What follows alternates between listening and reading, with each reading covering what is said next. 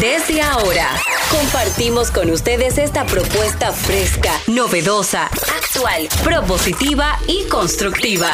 El programa donde la radio y las redes sociales se unen para darte la información más completa y diversa. Bienvenidos al mediodía con Mariotti y compañía.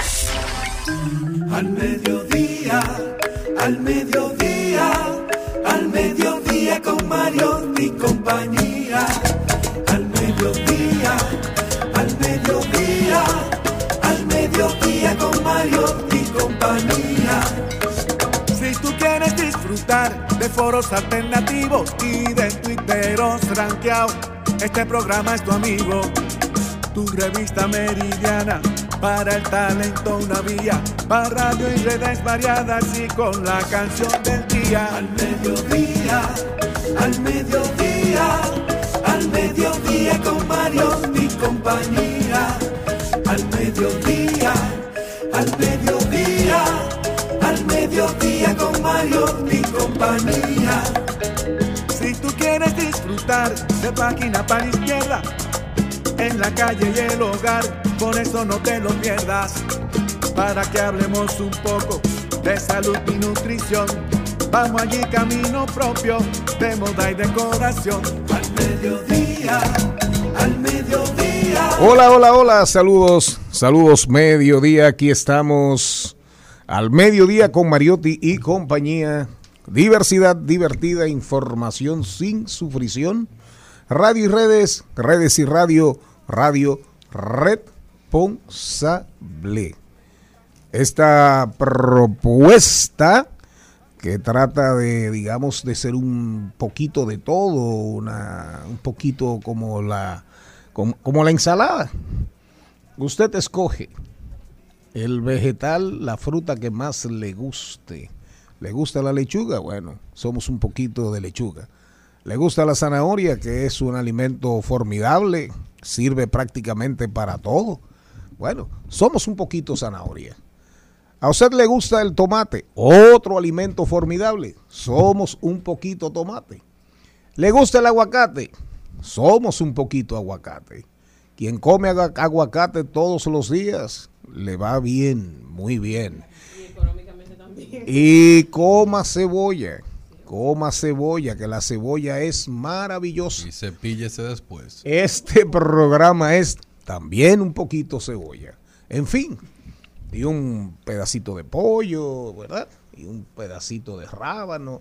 Diversidad divertida, eso somos. Información sin sufrición. Sociedad radial responsable. Darían Vargas está con nosotros porque como anunciáramos el viernes, el viernes decíamos que íbamos a arrancar eh, año nuevo, vida nueva, año nuevo, cosas nuevas. Íbamos a arrancar en el programa con el ranking, el ranking de al mediodía y Data Telling. Data Telling es una, es una empresa que el jefe es el señor Darían Vargas. Data Telling es su eslogan, su, su frase, su expresión que la, digamos, la expresión que seduce y la, y la conjuga y la completa es la historia que cuenta tu data Caramba. en la época del dataísmo. Entonces, por Data Telling, la empresa de Darían Vargas, nosotros vamos a estar hablando del ranking sobre diferentes temas. ¿Qué opina la gente? ¿Qué piensa la gente? Positividad, negatividad, eh, alabanzas, quejas. Y hoy vamos a comenzar con los supermercados, con los principales supermercados de la República Dominicana. Quédese ahí, no se lo pierda. Este segmento se va a hacer cada 15 días y la idea es, ¿verdad? La idea es que la gente sepa, primero, que dónde compra, dónde no compra, de qué se queja, qué aplaude, todo en las redes sociales se sabe. Para que la gente no sepa de usted, en el mundo de hoy, pura y simplemente, la única manera es no haber existido. Así es. Oigan bien, no haber existido. para que se sepa. Darían Vargas, comenzamos para, comenzamos para que usted, eh, comencipiando, salude. Yo estoy muy contento y muy feliz de vivir en este país. Porque República Dominicana se ha convertido en el país de las oportunidades. Nadie se quiere ir por México. Todo el mundo quiere estar aquí. Mientras existe un dominicano aquí, yo voy a estar. Porque yo no necesito irme. Aquí soy muy feliz. Así que todo el que esté deprimido, se acabó la depresión. Aprenda hoy algo nuevo en este programa y compártalo. Dígale a la gente a dónde usted lo escucha. No se quede con el videíto solamente, pongan la emisora. Rumba 98.5, Rumba 98.5 FM, eh, YouTube 90, eh, Rumba en YouTube, Rumba 90 y 985, Rumba 985 FM.com. Ahí pueden vernos, pueden escucharnos perfectamente. Después en Spotify encuentran el contenido completo si usted quiere escucharlo. Nuestras redes arroba al mediodía radio. Pueden escribirnos a nuestro correo al mediodía radio arroba gmail.com. Nosotros estamos en todas las plataformas digitales. Tenemos cuentas en TikTok, en Twitter o en Twitter, como usted quiera.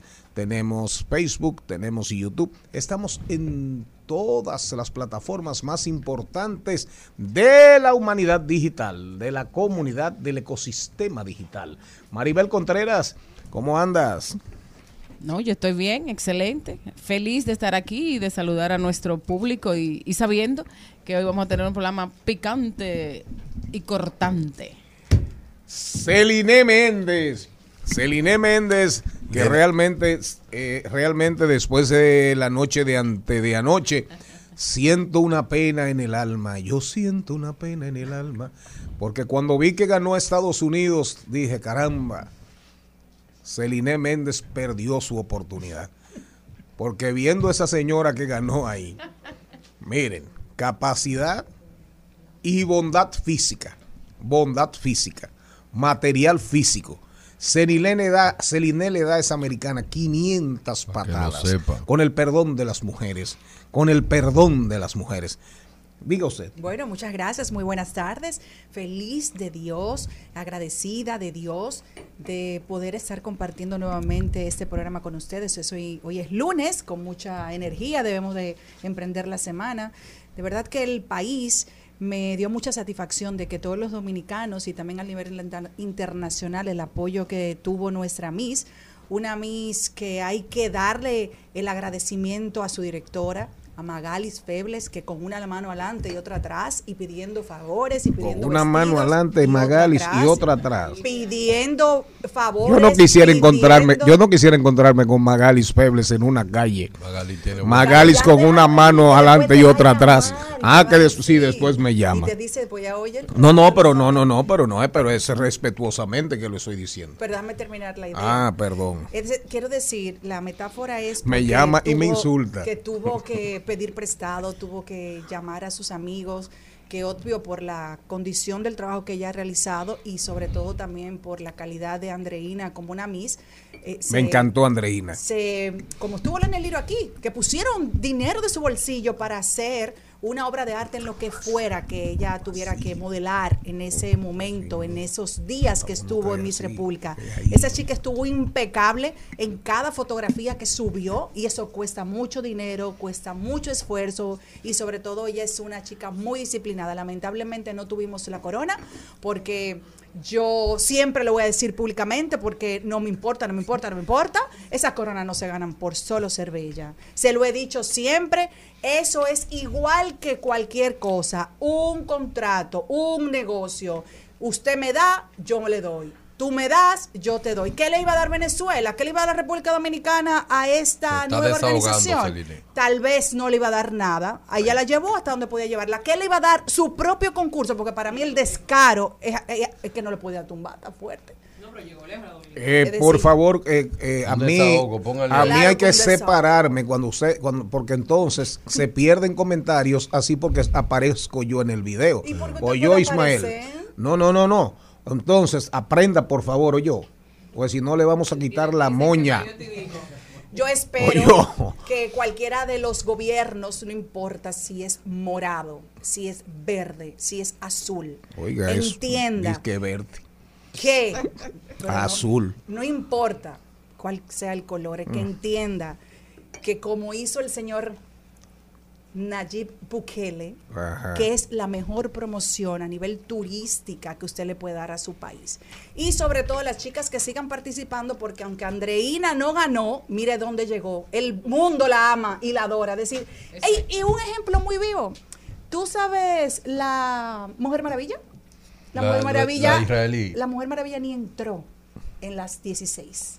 Y es la Mujer Maravilla. ¿Y quién era la Mujer Maravilla? La Mujer Maravilla se llama.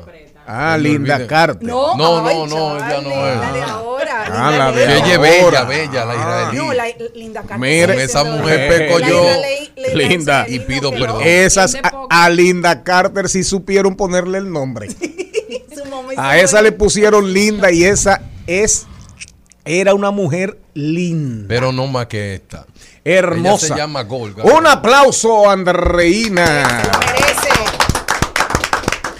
Magali también. Un aplauso a Magalis Febles. Yo no estuve de acuerdo con la respuesta que dio la Y un aplauso, un aplauso a Venezuela, un aplauso a Venezuela. buen trabajo también. Espectacular. Las Y un minuto de silencio para Estados Unidos. Ya. Eh, No, yo, yo, eh, quería reiterar algo que dijo eh, Celine ahorita con relación a, a qué tú me das por esto. Si nosotros no fuimos capaces de darle nada ni siquiera a nuestra representante, ¿qué, qué, qué interés mostró el país? Como para que alguien quiera tener un intercambio de ese nivel no, no, pero una, con ellos. pero no confundamos, no confundamos. Y ese tenía que ser el tema, el tema principal para arrancar. Antes del ranking de Darían Vargas, hoy hablamos de los supermercados respecto a los consumidores y sus redes sociales. Analiz- análisis de sus comentarios en Facebook, ¿verdad, Darían? En YouTube, En Instagram, Eh, en Instagram. Todo el internet, todo el ecosistema. todo el ecosistema digital. ¿Qué usted comenta de su supermercado? Y que no se sientan mal. y que no se Bueno. sientan mal ningún, que no se sienta mal, que no se sienta mal nadie. Pero es el ranking según un análisis al centavo. Narrativas. ¿De cuántos comentarios? Nosotros tomamos Usted tiene que explicar la 2022 metodología. completo, no el fue- 2022 completo. completo. Explíquelo antes de seguir. Bien, no no se desesperen. No se agiten mucho. Que esto no es para viejo. Nosotros como metodología principal eh, decidimos analizar el año 2022 completo para poder tener una perspectiva mucho mayor de lo que piensa la gente. Nosotros se, se pudo recopilar 876 mil comentarios. No relajes. Wow. 876 Pero en el ecosistema digital completo. Eso, eso es YouTube, Instagram, TikTok, Facebook, todo lo que es nota de prensa que pueda hacer cualquier persona o cualquier blog que haga una reseña sobre cualquier gente.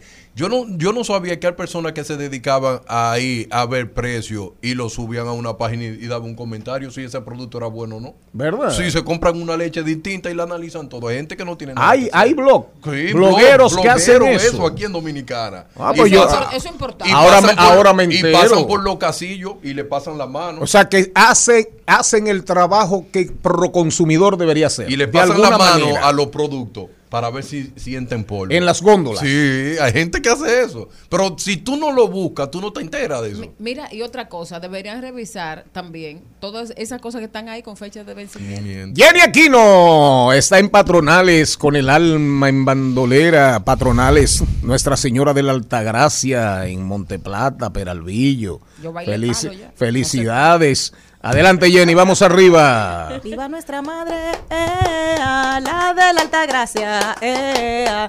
ella es la patrona eh, Bueno. de todo Monteplata. Eh, La a. salud Hoy mental. es el día más triste del mundo, según el psicólogo Cliff Arnall, porque ya Triste. pasaron las fiestas. Triste. Hoy es el día denominado Blue Monday, porque hoy no. ya pasaron los excesos, pasó el Reyes, pasó Navidad, y usted La sabe vieja Belén. ya pasó vieja Belén, ya pasaron trabajar. todas las festividades, por lo cual se podía tener algo de diversión o alegría y ya las vacaciones quedan muy lejos. Por eso se hizo un estudio de hace muchos años de cuál es el día más triste. También hoy se celebra el Día Internacional de la picadera que a mí más me encanta. Puedo desaparecer el otro, pero la croqueta para mí, que es de origen francés, es el día también se celebra hoy. Se dice que desde 1619, desde 1817 hay una disputa, pero lo que sí se sabe es que es el origen francés y que a todos a mí me encanta, sobre todo de pollo. Bueno, el día, el día más triste del mundo, oiga eso. Para ese señor. ¿Eh? Para él que lo diga. Pero dígalo usted, dígalo usted ahí rápidamente. Pero fíjese usted que hoy es, el, hoy es el día más triste del mundo, pero por otro lado, hoy es el día, el día mundial del grupo más grande en la historia de la humanidad. Para mí, Sí, eso es verdad. Es. Los escarabajos, Sí, los son los los. Usted no Diga usted las estadísticas. Oigan bien, oigan bien para que tengamos una idea. La canción Yesterday tiene, oigan bien, 470 millones 485 mil 937 ¿Pero en qué? reproducciones. ¿A dónde? ¿A dónde? En qué Spotify. En Spotify. Ah, porque en YouTube no. No, no, en, Spo- en Spotify. Ah. En Spotify. 470 millones 485 mil 937. Increíble. Increíble. Ahora, eso. ¿y si ellos hubiesen sido de la era digital? No. Bad Bunny fuera, ¿tú sabes qué, Charlie? Una chancleta. Una chancleta. Háblele al micrófono, por favor, que eso, en la Una voz, chancleta. la voz no es como una cascada de un río que cae hacia abajo. Es que él se emociona. Usted Una tiene un micrófono ahí para hablarle de frente. Le estoy hablando de frente, la gente me Ponme ahí, no, déjame saludar a Cristian Morel, que llegó, llegó tan, No, no, no. llegó con tan silencioso como un infarto cardíaco. Dios nos Agradecer libre. por la salud del amigo Aníbal Díaz hablando de infartos. Llegó, Pobre hombre. llegó tan silencioso, tan silencioso como un ACB.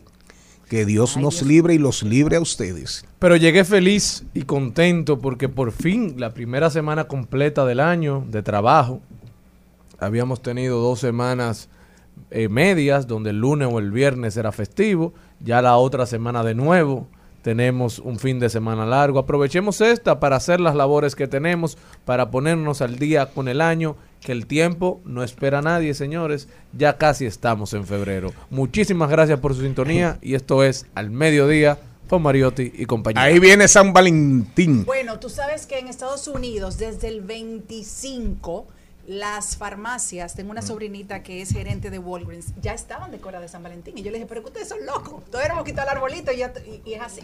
Desde el 25 de diciembre ya estaban todas con la decoración del 14 de febrero. Para que tengan una idea de la incidencia y el peso de los escarabajos, de los virus en el mundo, eh, vein- más o menos 27 millones mensuales, Jenny, Mensuales. De, en- de, de- de- de audiencia, De de oyentes. oyentes, 27 millones promedio mensuales. Especifiquen, por En favor. Spotify. Ah, Para, para que tengan una idea, los Beatles estuvieron eh, realmente en funcionamiento desde el 1960 hasta el 70. O sea que desde el 70 para acá, Increíble. la banda se destruyó. O sea, se, se empezaron a separar por todas las cosas que hubo y finalmente en el 80 es que fallece eh, por el asesinato John Lennon. Pero mira cómo ha perdurado la calidad de su música que aún hoy siguen funcionando con 27 millones mensuales de oyentes. Vámonos con el contenido. Recuerden, ya lo hablamos. Vamos a hablar del ranking de Darían Vargas. Hoy, supermercados de Santo Domingo. Actualidad política en Estados Unidos. Hay problemas en Estados Unidos.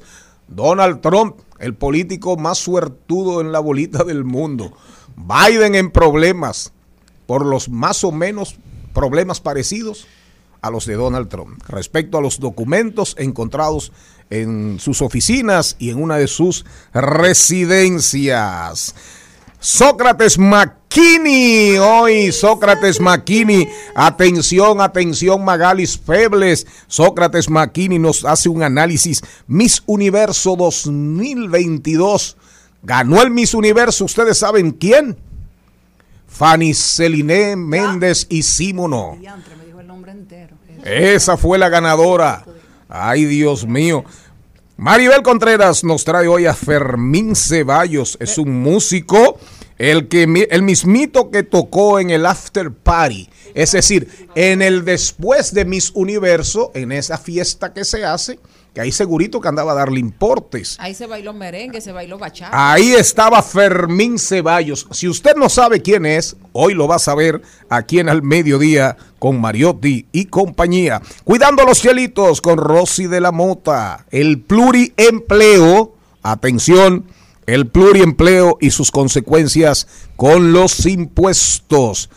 Este año venimos con un segmento solamente sobre el tema impositivo de acuerdo, cultura tributaria, enseñanzas tributarias, cuidos tributarios. Venimos con un segmento cada 15 días solamente sobre seguros, sobre seguros. de canquiña. Seguros, venimos con un segmento denominado La Canquiña, que va a ser lunes, miércoles y viernes. Vamos a dar canquiña, canquiña, más o menos, canquiña. ¿se puede decir que sí, ¿Eh? no? No, no, canquiña, no, no, canquiña, con figuras, con jóvenes que van a comentar actualidad, con jóvenes que van a comentar actualidad nacional, pero vamos a tener a Osiris Mota, hablando de seguros, Osiris Mota, que fue administrador general de seguros Van Reservas, para que usted aprenda sobre seguros, seguro de su casa, seguro de su carro, seguro de su vida, seguro de salud, en fin, ese es esa es la propuesta del 2023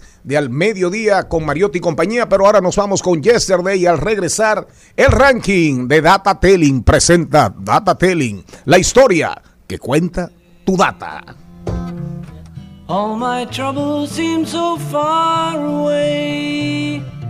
Now it looks as though they're here to stay. Oh, I believe in yesterday.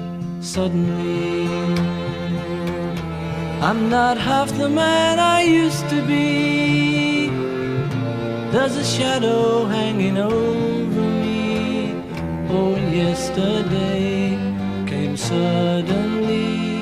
En Al Mediodía, con Mariotti, con Mariotti y compañía. Te presentamos Brecheo Digital. Brecheo Digital. Silencio reverente para escuchar al brechero mayor de la República Dominicana, al rey de la Big Data, la celebridad del dataísmo. El dominicano. asesino de comercios ah, de ahora en adelante. El Yuval Noat Harari dominicano, el John Chulhan Y ese sí me gusta ahora. Eso sí le gusta. Eh, adelante. Explique primero La la, metodología. metodología. Adelante. Miren, señor, a partir del año 2008, las redes sociales y el ecosistema digital se han convertido en la panacea del mundo porque la cantidad de comentarios que se vierten en el sistema es enorme. Eh, y eso le ha permitido a los analistas poder crear sistemas avanzados para tomar decisiones basadas en datos. Entonces, en esta iniciativa que tenemos como empresa, Datatelling quiere dar a conocer a la sociedad dominicana muchos temas. Supermercado, farmacia, dealer, aerolínea, eh, cuáles son las mejores cabañas, dónde comprar preservativo, cuáles son los días que la gente más utiliza Uber, cuáles son los días donde más la gente se enoja, cuáles son los días que la gente dice mucho más eh, mala palabra. Todo eso, porque al final del día nosotros necesitamos ser una sociedad que se pueda desconstruir para ser más fuerte y mejor. En- entonces, en esta entrega nosotros decidimos hacer un ranking de supermercados. En ese ranking de supermercados nosotros tomamos como línea de tiempo el año 2022 completo, desde el primero de enero del 2022 hasta el 31 de diciembre del 2022, alcan- alcanzando 876 mil comentarios.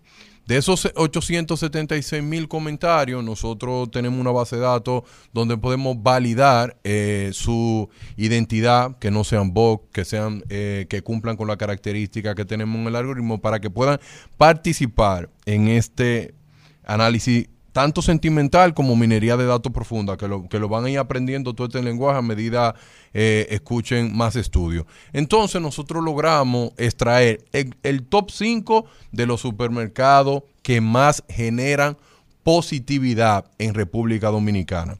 Esa positividad también trae una negatividad que la vamos a destacar, pero desde el punto de vista de qué se queja eh, el usuario de ese supermercado. Pero por el momento nosotros lo que queremos eh, llevar a la sociedad que los datos que tiene el ecosistema digital son muy poderosos. Por eso que ustedes ven ahora las grandes Big Tech que controlan todo, que ganan tanto dinero. Y es por la oportunidad que tienen de tomar decisiones basadas en datos y crear productos basados en datos. Por eso la importancia de hacer este tipo de análisis. Así que vamos a comenzar con nuestro top 5. Y luego del top 5 vamos a hacer la deconstrucción de cada uno de ellos. ¿Quién ocupa el primer lugar como el supermercado que más genera positividad en el, cosi- en el ecosistema digital? El nacional. 68% de positividad. Y eso lo vamos a ir deconstruyendo un poco más adelante para que ustedes lo puedan entender. El segundo supermercado que ocupa, ¿verdad que sí? Esta positividad es el Bravo, con 60%. Y en el tercer lugar lo ocupa La Sirena con el 58%. Y el cuarto lugar, La Cadena con el 56%. Y el quinto lugar, Jumbo con el 55%. Aquí podemos ver que esto, en, este top 5 que podemos lograr sacar de las redes sociales y del ecosistema digital, tenemos en ese ranking tanto el Nacional como el Bravo, como la Sirena, la Cadena y Jumbo. Pero vamos a lo interesante. ¿Qué es lo que dice el dominicano? ¿Cómo es que se expresa? ¿Qué, qué, ¿Cómo lo hace de esa forma natural que hace que tú hacer ese análisis, tú te emociones? ¿Por qué? Porque tú vas a esa red social y te desahoga tal como tú eres. Narrativa. Escuchen esto. La marca blanca que genera más positividad entre todos los usuarios que comentan de supermercado es la marca Bravo. 80% de positividad. ¿Usted sabe lo que significa eso? Que la marca Bravo como tal, la gente lo tiene en la mente. ¿Ustedes saben cuál es la palabra que más repiten cuando ven la marca Bravo? Salami. Parece que es bueno ese salami. Yo voy a tener que ir a comerme uno entero. Luego del salami, entero, luego del salami, uno dice, pero ven acá, ¿qué es lo esto? Ahora la gente está diciendo que el Bravo hasta es tan famoso que hasta la, la vacuna del COVID ellos le iban a traer. Ahí ustedes pueden ver cómo una marca conecta tanto porque ellos lo están haciendo todo. Tienen leche, tienen queso, tienen de todo. Y esa marca se ha convertido en algo increíble. La segunda que genera una positividad de marca de un 75% es la marca blanca del Nacional. La, mar- la marca blanca del Nacional, la gente la destaca como de alta calidad. Y alta calidad no solamente, ellos dicen que es muy variable, tienen variedades. Y eso la convierte también en una marca súper poderosa. Ahora, ¿qué es lo que más le molesta a la gente del Bravo? Que cierre los domingos.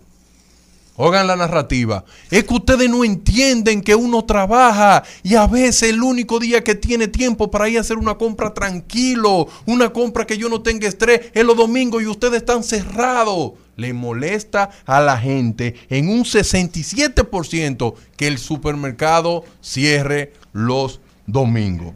Por otro lado, la gente destaca del nacional, que el nacional a veces se excede en un 29%, que los precios son muy costosos. Que es verdad que tienen calidad, que es verdad que, que- que son limpios, pero que se pasan.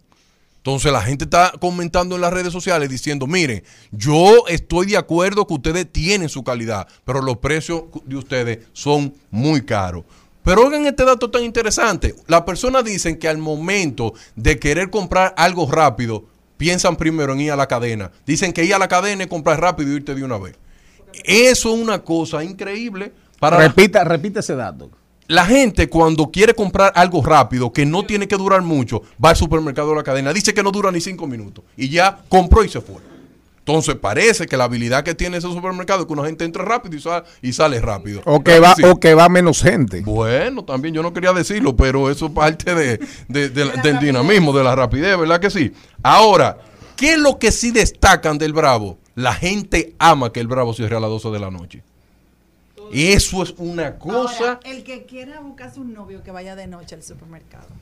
¿Verdad? No, eso es horrible. Vean qué dato. Horrible. Sí, pero siga, por favor. Entonces, eso le genera al Bravo una positividad por cerrar a las 12 de la noche de 90%. ¿Ustedes saben lo que es eso? Que de cada 100 comentarios que, la- que hablan del Bravo, 90 dice que le gusta que cierren a las 12 de la noche, pero odian que cierren los domingos.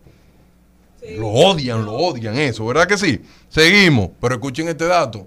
Y hay que tener el 62% de los comentarios que se hacen en las redes sociales acerca de supermercados lo hacen mujeres. Los hombres no opinan tanto acerca de supermercados.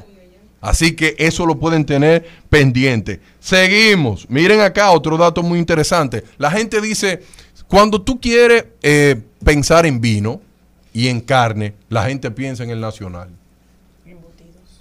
¿Ustedes saben cuánto eh, piensan en el nacional? A nivel de número ya fuerte, 272 mil personas dicen que cuando tienen en la mente ir a comprar carne y a comprar vino, piensan en el nacional.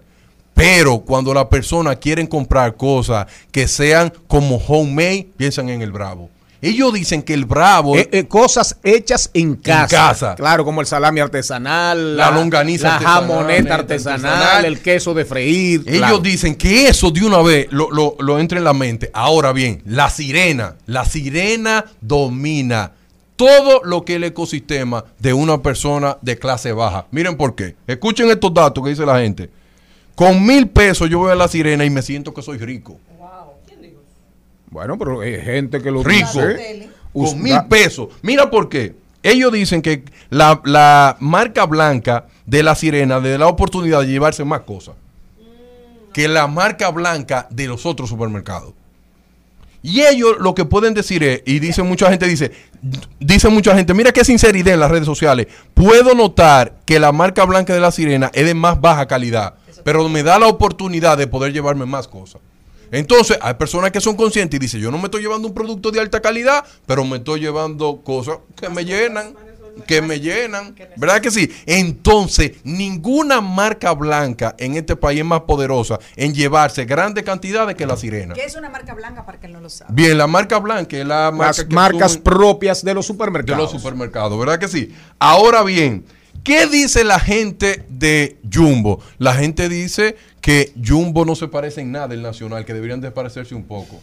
Ellos dicen que como que la, eh, la gente dice, pero ven acá, ¿y será que Jumbo es algo que odian la gente del Nacional? La gente lo compara porque son de, la misma marca. Entonces la gente dice, pero ven acá, ¿qué fue? Y ellos, mucha gente dice, pero tal vez ellos lo diseñaron ese supermercado para otra cla- clase social. Pero ¿qué pasa? La gente lo visualiza los dos. Cuando ven un problema en Jumbo, la gente se lo pega al Nacional porque es del mismo dueño. Entonces tienen que tener bastante cuidado porque la crítica más grande que ellos dicen acá, que los productos no son tan variables y que la marca blanca... Variados, Sí, que no son variado, tan variados. variado, y que la marca blanca, que ellos tienen una marca blanca que se llama líder, solamente genera una positividad de un 30%. ¿Cómo? Un 30%. La marca líder Solamente las redes sociales, Del- hermano. Del Nacional. Del llama Nacional. ¿Por qué? CCN. Sí, ¿por qué? De Porque, Centro Cuesta Nacional. pero ¿qué pasa? Porque la gente lo compara con la del Nacional. ¿Y la del Nacional cómo se llama? Eh, f- ella, la parte, no, no, la del Nacional, la del Nacional se llama Food, Food Club,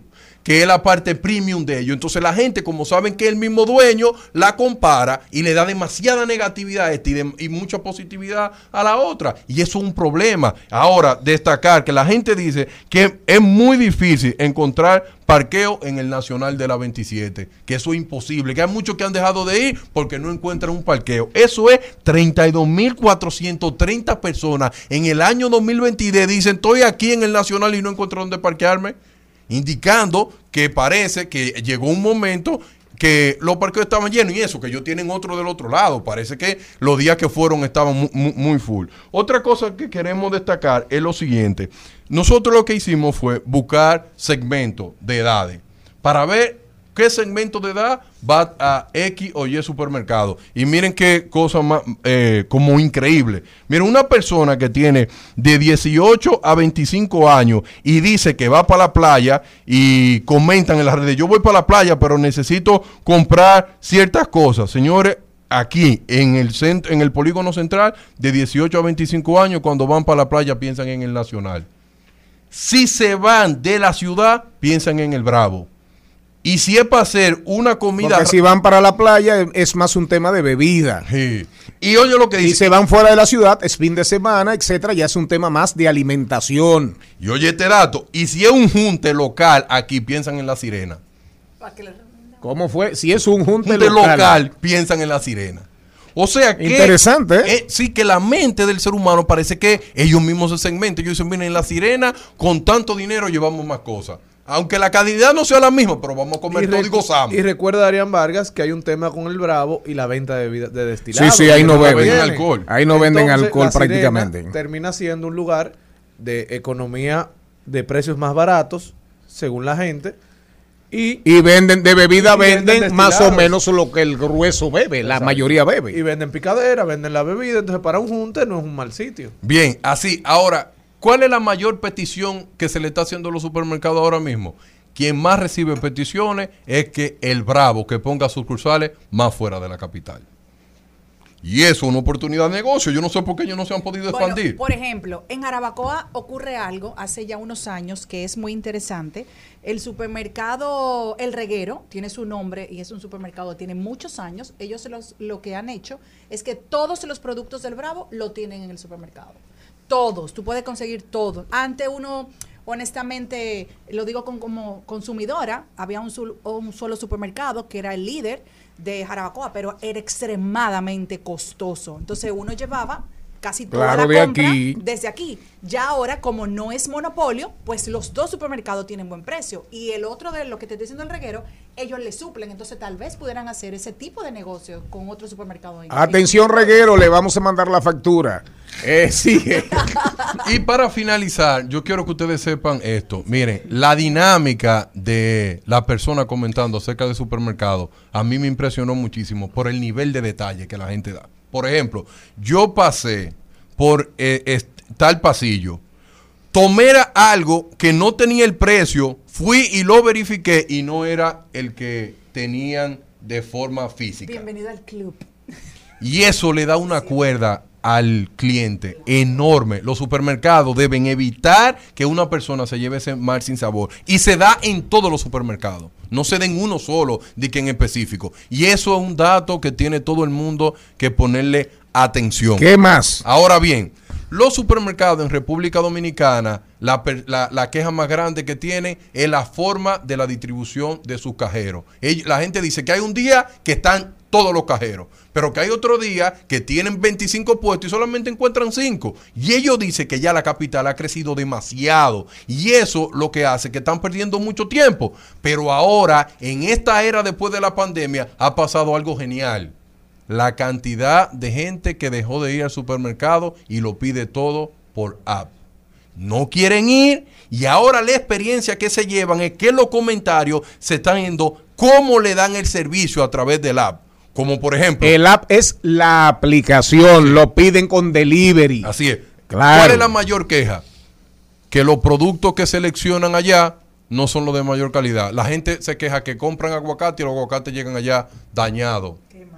O Entonces, O tú pides una, una marca y te mandan otra. y te mandan otra. Claro, y también el app, la gente dice que en el app dice que existe ese producto y en el supermercado no está. Entonces, cuando llegue esa compra que tú estás esperando X cosa, no lo encuentras. Entonces, esta era digital lo que ha convertido que ya no solo sea la experiencia que tú vives dentro del supermercado, sino también la experiencia que tú vives a través del app. Entonces, otro ranking de la persona dicen que la mejor app para comprar es la del Bravo y la del Nacional. Y que la más rápida es la de la Sirena. Las dos mejores aplicaciones para comprar son la del El Bravo y, el Nacional, pero, la más rápida, es la Sirena. la del grupo Ramos. Sí, que es la más rápida para ellos. Pero que el Bravo dura mucho y el Nacional también. Pero la más rápida es la Sirena. Así ustedes pueden ver todas las características que la gente tiene del dominicano. cómo toma la decisión para ir a un supermercado y esto. Pero lo que yo me he dado cuenta como denominador común es que las personas están buscando rapidez. Yo quiero ir, comprar una cosa e irme.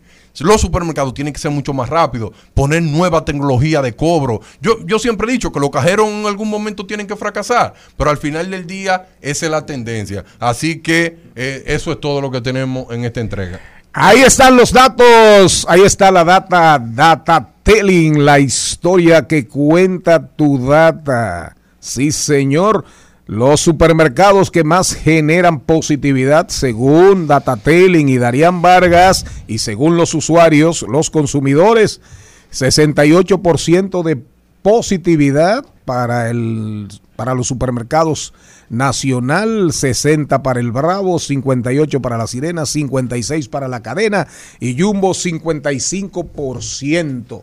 Es más o menos eso. Así mismo. Y la negatividad, el resumen de la negatividad. El resumen de la negatividad de cada uno es basado en la experiencia que la gente tiene. Pero, por ejemplo, cuando usted puede ver, Jumbo es que domina la negatividad, donde Jumbo marca un 40% de negatividad. Pero lo que pasa es que en algunos casos. 45. Sí, pero que esa, esa parte no, porque la parte neutral. Ah, Recuerde que hay una parte Sí, neutral sí. de comentario que uno no la puede llevar ni negativo ni positivo. Pero yo creo que la- esa negatividad que tiene Jumbo es por ser de una misma entidad y lo comparan uno con otro. Si tú estás viviendo la experiencia nacional, no vas a vivir esa misma experiencia en Jumbo. Yo creo que son injustos y lo único que tienen que saber es que usted está yendo a otra entidad que está hecha para otro público. Y eso es lo que yo creo. Al final del día también la sirena, mejorar en, lo que es la parte de que la gente cuando llega a la sirena, los productos estén mucho más organizados. La gente dice que siempre eh, solamente en la mañana, que cuando van pasando las horas lo encuentran muy desorganizado, que no pasa en el Bravo ni en el Nacional. Todos esos detalles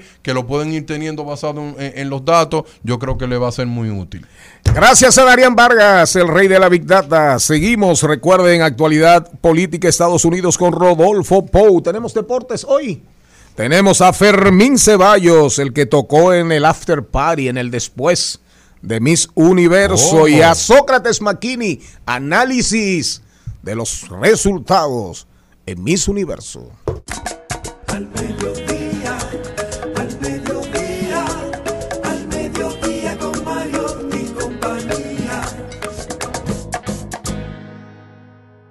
Escuchas Al Mediodía con Mariotti y compañía.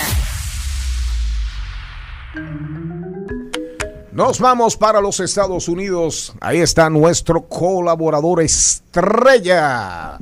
Desde aquel lado del mar, Rodolfo Pou. Rodolfo, ¿cómo andas? Buen hombre. Súper bien, gracias por la invitación. Creo que no nos habíamos, habíamos hablado en el nuevo año, así que Felicidades, Rodolfo, por lo que te toca. Ganó la señora, la candidata de los Estados Unidos. no, no, la candidata de los Estados Unidos era la de la, la de la diáspora que representó a República Dominicana.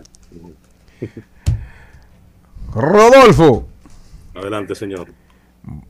este lío de Biden ahora, FBI, que si en Delaware, que si la universidad de la cual él, ha sido siempre colaborador, que los abogados, que si colaboraron con el FBI y haciendo ya comparaciones, medios norteamericanos, que lo que pasó con Trump, lo que pasó con Biden, que Trump tiene suerte, que Biden, que hay gente en el área, en el ala demócrata, que aumentan sus cuestionamientos a una eventual reelección de Biden.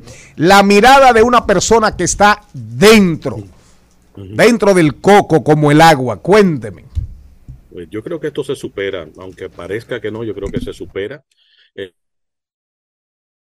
eh, y hay que verlo desde el punto de vista histórico. Y para los que no lo saben, el- todos los presidentes electos en, en la administración o, o ya fuera de administración tienen derecho a material, eh, si se quiere, certificado o en este caso, como le llamamos, que tengan algún tipo de, restricción o que sean confidenciales o que sean secretos o que sean de- que guarden secreto máximo, que son las cuatro formas de, clasificar a los documentos. Todos los presidentes tienen acceso a eso, durante, antes, durante y después de su, de su mandato presidencial. Incluso podemos citar cómo Nixon en el año 74, agosto del 74, cuando presentó su renuncia, lo hizo, eh, eh, si se quiere, exigiéndole al presidente Ford, en aquel entonces vicepresidente, quien lo iba a, a superar en el cargo, eh, que él quería llevar unos documentos para California. Los documentos de los cuales contaba Biden en sus oficinas son documentos que él tuvo acceso a cuando era vicepresidente. Y el hecho de haberse quedado con ellos posterior a la vicepresidencia no es eh, algo anormal. Todos los presidentes eh, guardan documentos y tienen acceso a documentos y son parte de un, un centro de pensamiento o tienen algún tipo de motivo por el cual poseerlos. El asunto es que para el que no entiende bien el manejo de los documentos clasificados, entiende que las dos cosas son iguales. En el caso de Trump, Eh, estamos hablando de 11.000 documentos, para que lo- los oyentes no tengan una idea de cuántos son esos. Si cada documento clasificado fuera una sola página, que no lo es, pero que fuera una sola página, estamos hablando de 11.000 páginas. Es decir, estamos hablando de, de 22 resmas de papel. 22 resmas de papel es como la altura de una persona casi de 2 metros, eh, 20 centímetros. Imagínense una altura de, Esos documentos no se perdieron en una cajita. Esos fueron 50 cajas que fueron extraídas sin permiso de la, caja blanca, de la Casa Blanca y de otras eh, instituciones gubernamentales antes de él salir de la presidencia. Y cuando fue abordado por el, se quiere, la institución que guarda todos estos documentos, que en, República Dominicana se veía el Archivo Nacional, eh, eh, cuando Rodolfo, Rodolfo, nos estamos cortando, se, se te está yendo. Eh, tumba la cámara si es posible, Rodolfo. Bueno, y con nosotros está conversando en este momento el señor Rodolfo Pou. Pero tú sabes lo interesante de todo esto, que Biden puede resolver ese problema rápidamente, di- diciendo que está senil. Pou, ya, ya re- regresó el señor Pou. Ah, mírenlo ahí. Sí. Sí, sí, estoy aquí, estoy aquí. Rodolfo. Eh, mira, eh, siga usted. Adelante. Rodolfo, que se está cortando, tumba la cámara si es posible, por favor. Pa- Parece ser que hay un Listo, temita de señal. Ahí adelante, vamos. Ahora sí, de nuevo, por favor. Entonces decía que, que- que históricamente todos los presidentes y vicepresidentes han tenido acceso. La diferencia entre el caso de Biden y el caso de Trump es que Biden, eh, luego de salir de la vicepresidencia dentro del centro de pensamiento y también como servía como eh, profesor eh, honorario dentro de la universidad, eh, tuvo acceso a unos cuantos documentos que también utilizó para su centro de pensamiento, ¿verdad? Esa es su, su- su institución sin fines de lucro.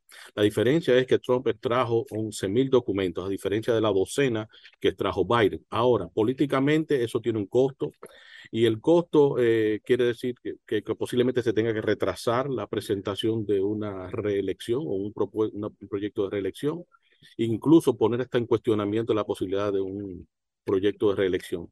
Eh, por casos como este, ningún presidente jamás ha sido eh, destituido, ni mucho menos obligado a renunciar. Reitero, la diferencia entre Trump y, y Biden es que Biden tenía acceso y permiso para tenerlos. El asunto es eh, la forma en la cual administraron esos documentos después de poseerlos. Esos documentos debieron haberse, eh, debieron, de, debieron de regresarse al momento de ya haberlo utilizado, consultado y en fin, mientras que Trump lo estaba utilizando como una herramienta, si se quiere, para negocios, que es el gran dilema. Entonces, ahora mismo, ese es el análisis de Rodolfo Pou. El ambiente a nivel de los medios poderosísimos de Estados Unidos, ¿cómo anda? Sabemos que también hay polarización a nivel mediático. Gente que se va por el bando republicano, gente que se va por el, el ala demócrata, pero en una sociedad tan dividida como la de Estados Unidos, hoy qué se refleja, qué se siente en la sociedad, más el tema de la Cámara de Representantes con un, un paquete de radicales que hay ahí. Sí, bueno, desde el punto de vista de, noticia, eh, los políticos norteamericanos dan malas noticias los jueves en la tarde o los viernes en la tarde, porque el fin de semana se lo traga. Entonces, por eso es que vimos que la Casa Blanca estaba muy dispuesta a otorgar toda la información necesaria al respecto, incluso hasta confiar el hecho de que dentro de la casa de Biden eh, no existe una bitácora de quién le visita y quién le ha visitado a lo largo de sus 30 o 40 años de carrera, que tampoco ningún otro político tiene por qué presentar una bitácora de quién le visita. Pero hasta ese punto están llegando eh, las cosas. Ahora, creo que para hoy es día feriado aquí, se celebra el día de Martin Luther King.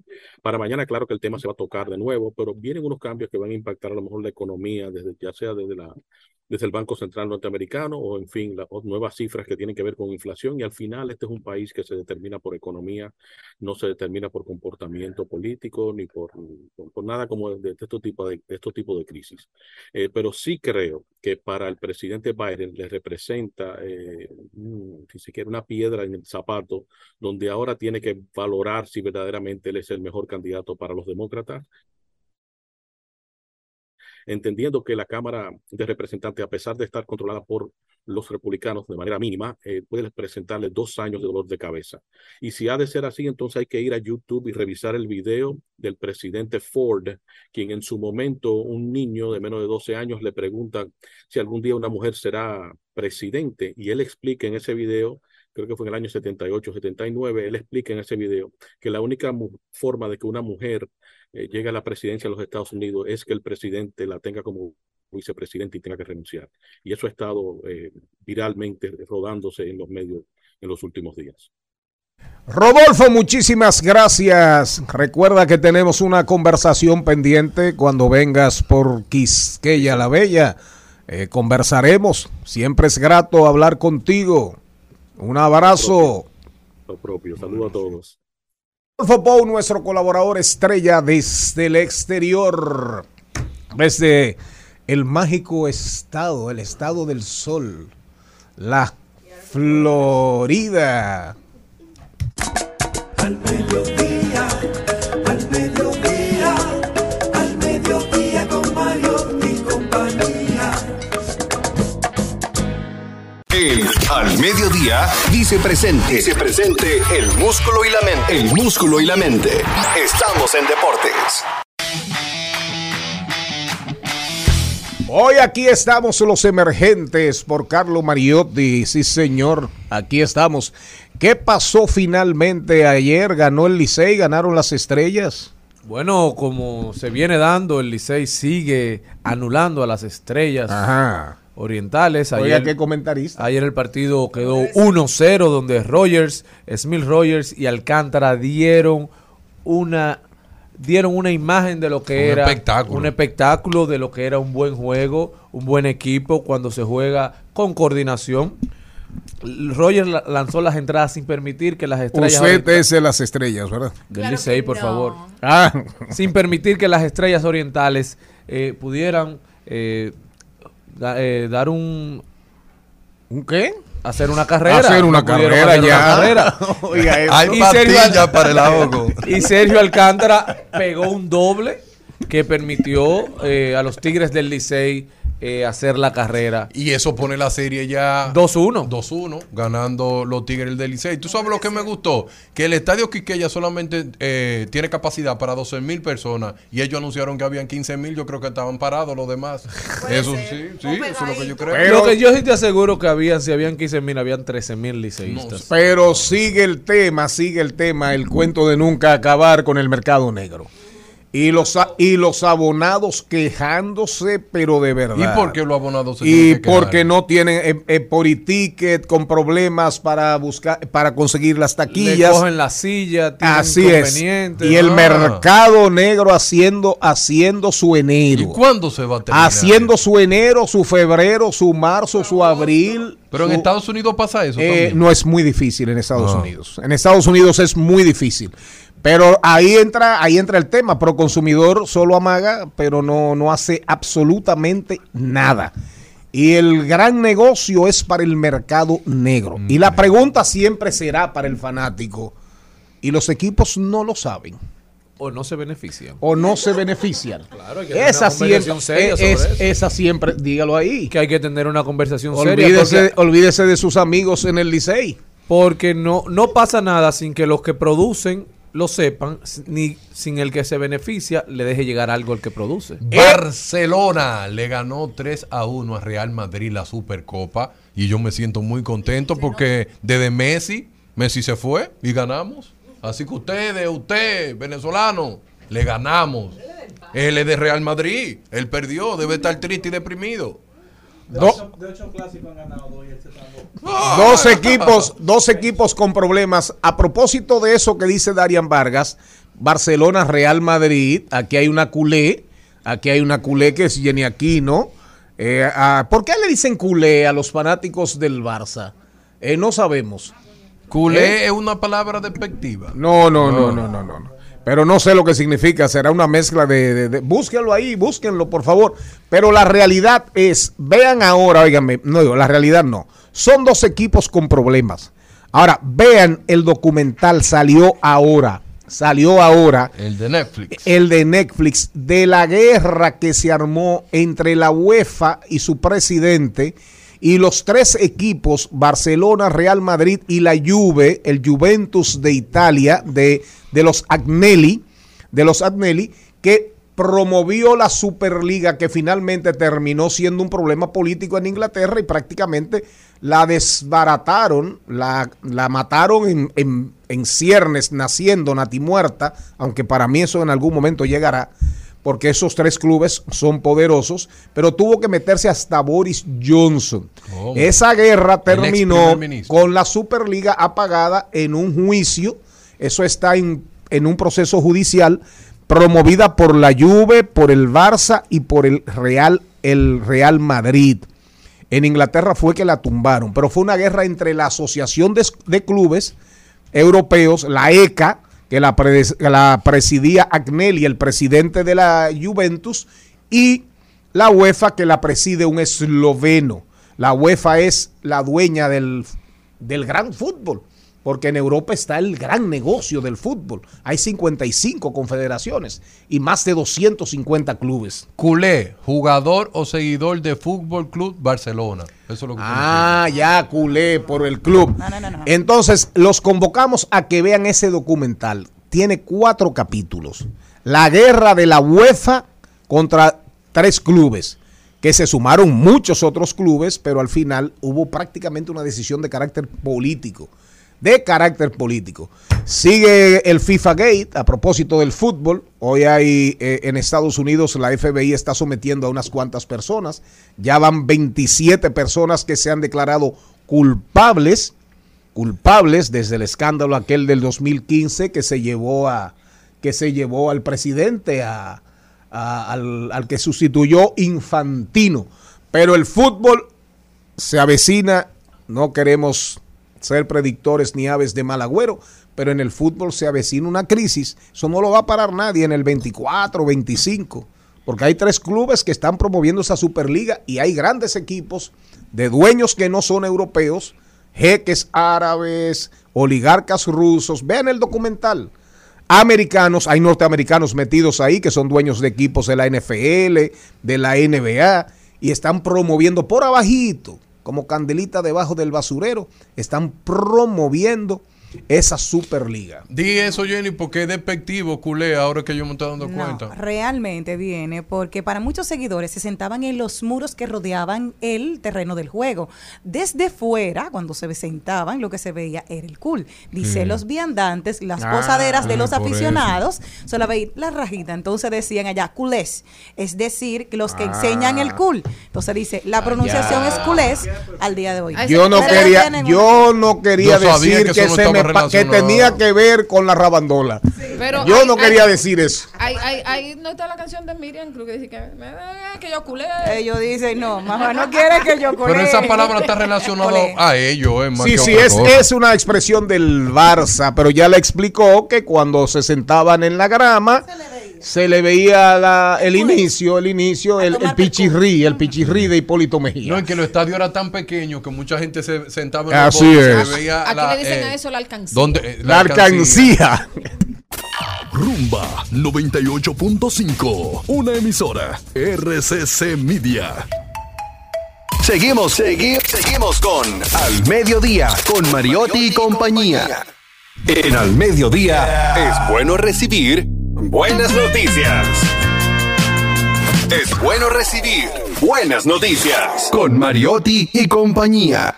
Cristian Morel, hay dos buenas noticias en el ámbito financiero.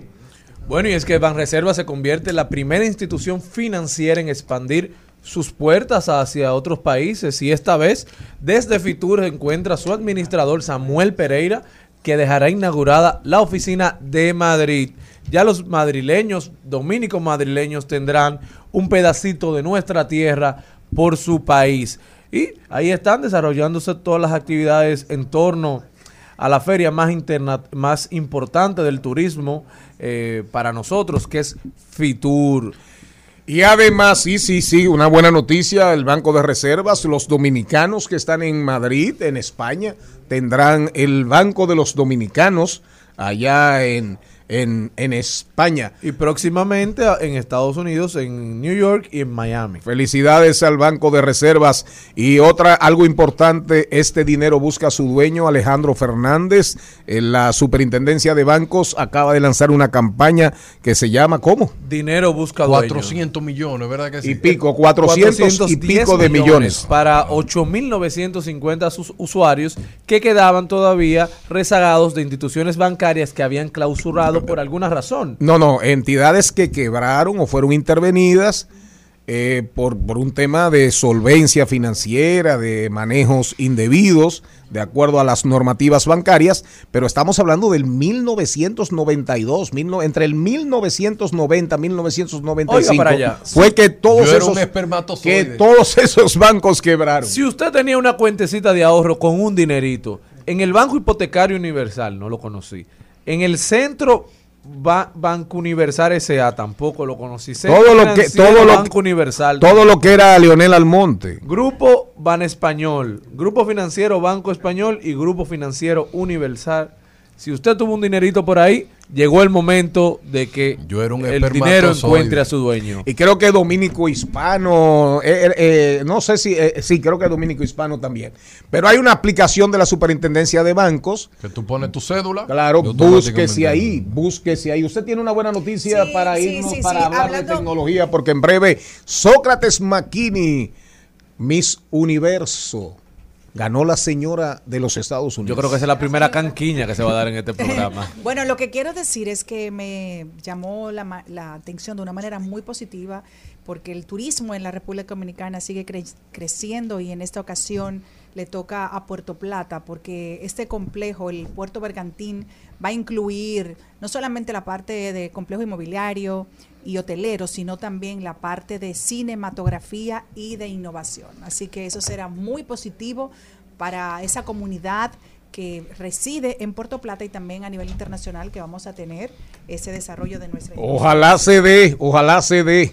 Ahí está Vin Diesel que supuestamente se va a involucrar en una en Un una- estudio. en un estudio de producción estilo Lántica Film, estilo el del grupo Inicia que ha dado grandes resultados, grandes producciones a lo calladito que se han filmado ahí en Juan Dolio, en Guayacanes. Netflix, Pe- metido. Claro, pero ojalá se dé ese. Oiga que hasta rimó.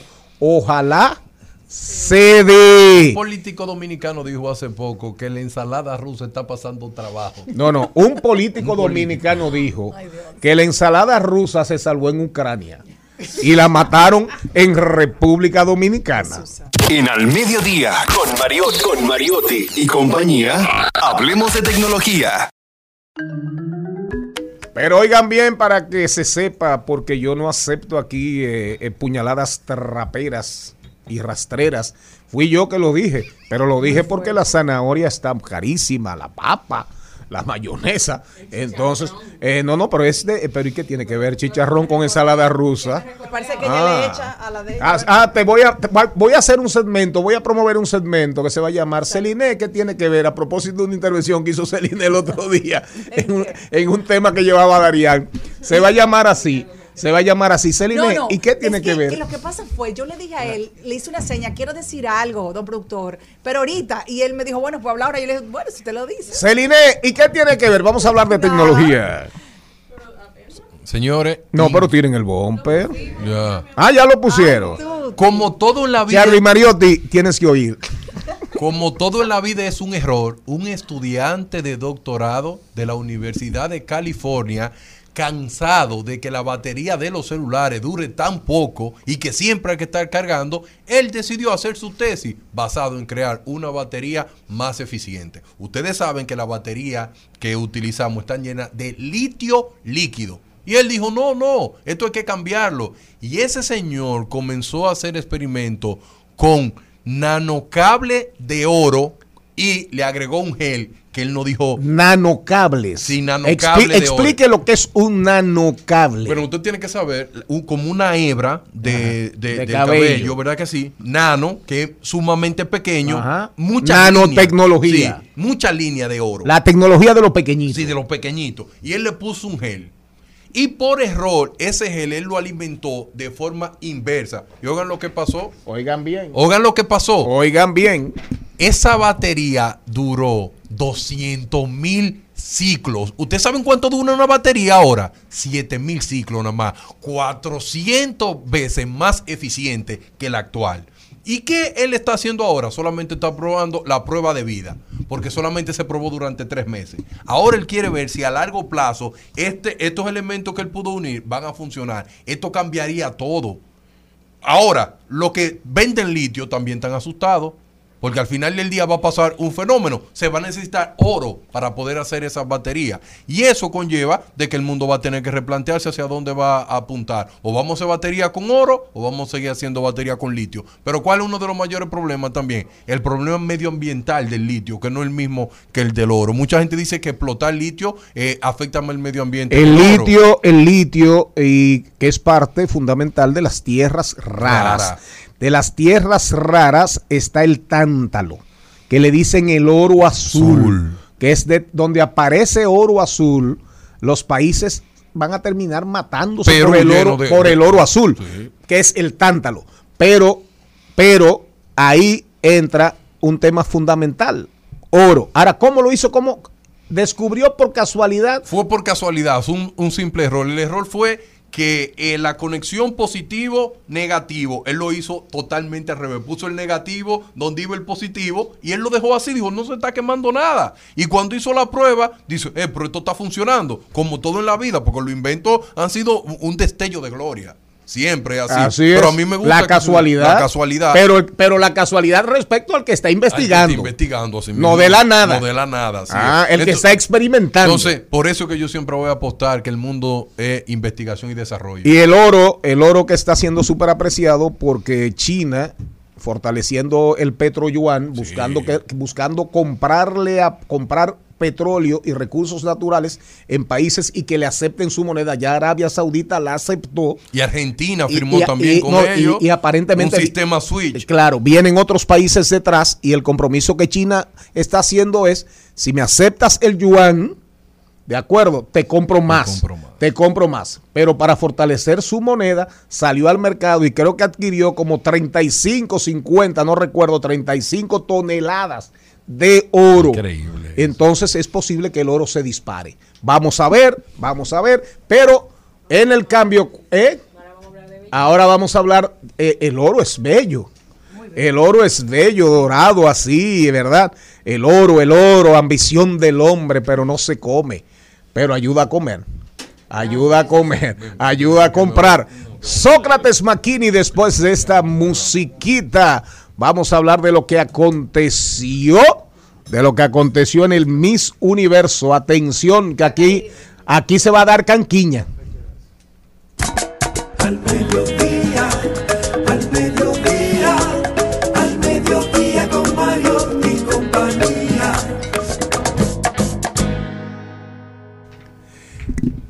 Charles Mariotti, salude, que se integra al staff, don Charles Mariotti Paz. Muy buenas tardes, mi gente. Feliz y agradecido de estar con todos ustedes. Muchísimas gracias por haber aguantado a todos los miembros de este equipo. Ya Oiga eso, llegó el sol. oiga eso, El sol Mariotti.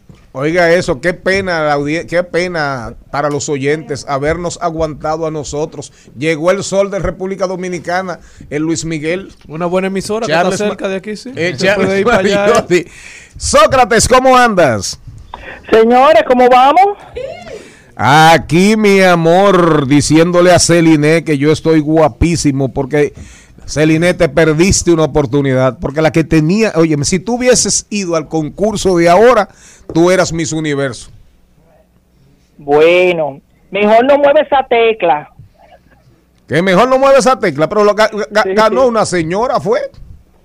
Mejor no mueve esa tecla, hermano. Sócrates, ¿cuál es tu evaluación fuera de, de chauvinismo, de la Mira. patria, de dominicanidad, de No, latino, no, ahora- ahora to- latinoamericano? no, porque ahora- ¿Cuál es tu evaluación? No, que ahora todo el mundo está reclamando el triunfo de Andreina. Todo el mundo ahora se siente dominicano porque ella quedó en el número 3. Pero antes de ella irse, cuando estaban buscando los recursos, nadie creía en ella. Entonces, siempre nos pasa lo mismo que cuando nos validan en el extranjero, entonces ya reclamamos que somos dominicanos.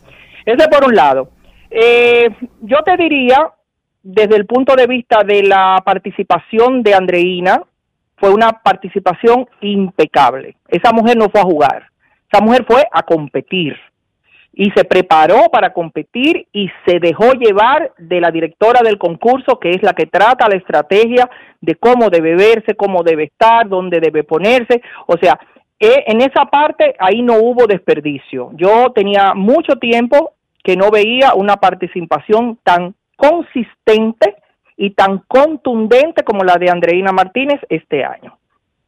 Dicho esto, eh, el concurso tiene una reina.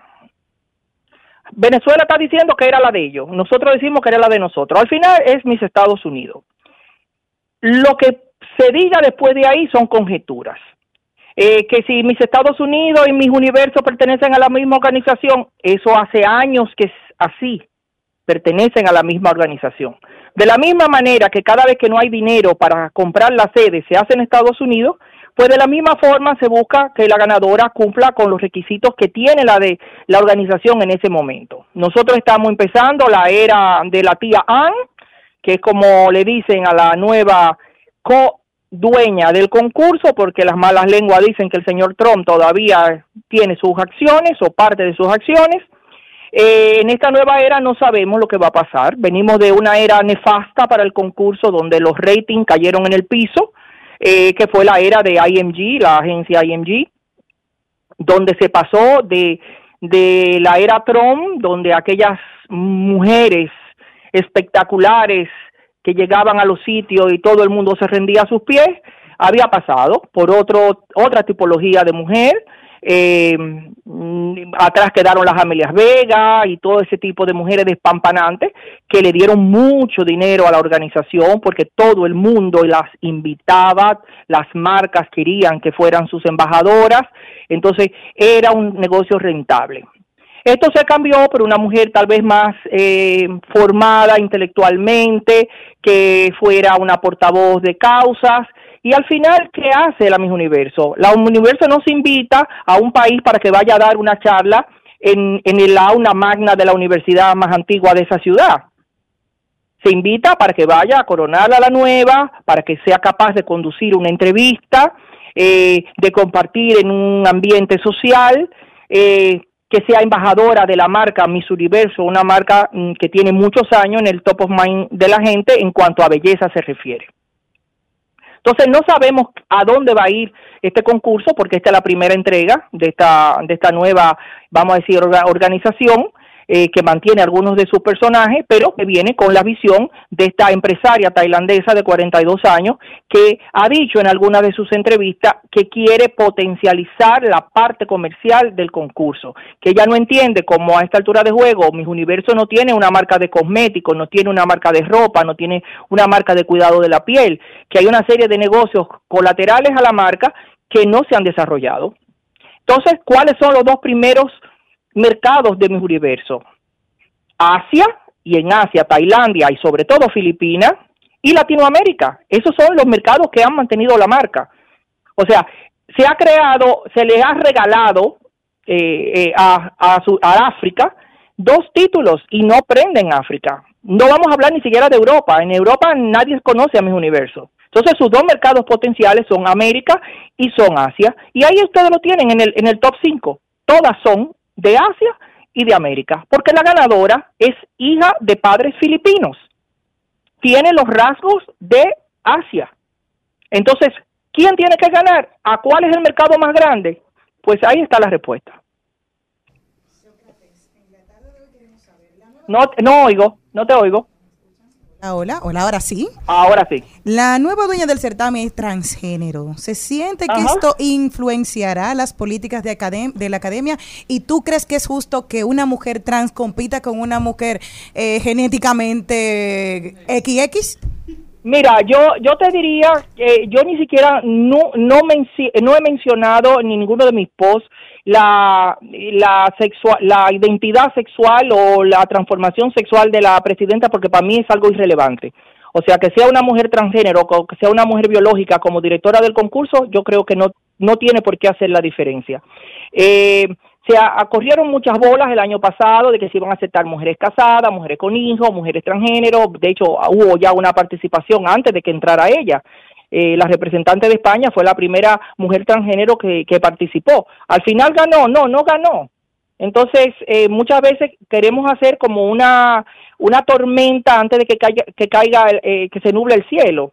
O sea, vamos, hay que esperar que se, se vislumbre, eh, se, se delinee un poquito más claro cuál va a ser la temática de esta nueva administración que, que de- titulamos la, la era KN, ¿verdad? Como la compañía de esta, de esta señora.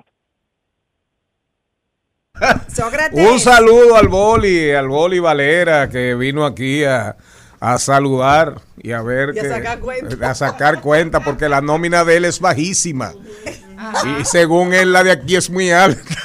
No es así. Celine. Hola, Y cariño. eso, y, y eso que a mí no, y eso que a mí no me han contratado todavía. Pero porque tú no quisiste, porque el señor Mariotti hizo el intento. Así es. Así que Mm. es su tiempo, bueno. lo esperamos por aquí. Sócrates, me encantó el análisis que hiciste al inicio de la parte de empresarial, de lo que tiene que sacar el concurso a su ganadora. Entonces, ahora te voy a hacer una pregunta sutil, porque tú y yo sabemos la respuesta, por eso le hablamos en intimidad. Ajá. Nosotros ya tenemos eh, la, la forma de cómo llevar a una chica que tenga todas las características para ganar. Entonces siempre se habla, ah, ¿por qué no tiene el apoyo del gobierno? Pero en qué realidad, ¿cuál es el apoyo económico que debe de darle un país para que una Miss pueda ganar? Porque ya nosotros vivimos lo de Amelia. Tú y yo más que nadie sabemos lo que ocurrió ahí. Amelia Sí. espectacular, pero tuvo un apoyo grandioso de un banco que era el dueño de ese concurso y que apostó, que invirtió, que le dio todo el cariño y el carácter que se necesita tener para usted viajar bien representada y que no sea el trabajo solamente de una chica haciendo de tripa corazón con los vestidos prestados que consigue. Bueno, eso es obvio, tú misma eh, lo, lo viviste en carne propia, que llegaste y ni siquiera tu ficha estaba llena. Entonces, o sea, yo no sé ni siquiera si tú concursaste, porque aquí eh, no, eh, dependiendo de la organización, se le daba un tratamiento o no. Eh, es, quedó plasmado que cuando la candidata es elegida con tiempo, los resultados pueden mejorar sustancialmente. Lo que sí es que siempre la organización de Miss República Dominicana trabaja con las manos vacías. Eh, no siempre tenemos la suerte de tener un diamante como, como Andreina, como Renata, como Adaimé, que más allá de las vicisitudes y las precariedades económicas, eh, el potencial es tan inmenso que pulir el diamante y sacarle faceta es, es vamos a decir que fácil y sus participaciones son tan contundentes que más allá de todo el apoyo que puedan recibir, no hay manera de tumbarlas, porque son mujeres que han ido a competir. Eh, ojalá que, que a partir de este año, pues eh, primero sea elegida la, la, la representante dominicana, que ahora todo el mundo reclama, ahora todos somos dominicanos, ahora nos sentimos todos muy orgullosos, eh, que la representante dominicana primero capte la atención desde que es elegida aquí, que todo el mundo crea en ella, que les refuerce esa seguridad de que tiene el respaldo de un pueblo detrás de ella y cuando digo pueblo quiero también incluir al sector público y al sector privado eh, y que llegue allá eh, con, con el peso que da saber que todo el mundo está contigo. No ahora porque quedaste en tercero, ahora todo el mundo está conmigo, ahora donde quiera que haya un dominicano se siente defraudado. Lo mismo dicen los venezolanos, que la corona era de ella y que se la quitaron. Bueno, pues ellos también, lo, nosotros lo vivimos. Le quitaron la corona a Daimé en, en, en, el, en el 2006 y ganó la venezolana dos veces. Y nosotros por eso no, no paramos de vivir. Entonces ahora todo el mundo reclama la corona. No, la corona en mis Estados Unidos, guste no, o no nos guste, y va a durar un año o hasta donde tenga que llegar para volverla a entregar. Sócrates, si esta muchacha hubiese ganado, le hubiesen enviado de una vez un avión privado para llevársela para Fitur. Es así. ¿O no, Sócrates? No, usted, usted tiró la respuesta, usted mismo se la contesta. Ah, muchísimas gracias a Sócrates Maquini. Ahora, Sócrates, un reconocimiento a Magalis Febles. Indudablemente, Charlie, qué bueno que lo traes a colación. Yo creo que el trabajo titánico de Magali, eh, de saber identificar el diamante, saber dónde están las facetas del diamante, poder crear la estrategia, los concursos se ganan con estrategia, eh, y el trabajo impresionante de Andreina, de la disciplina que hay que tener.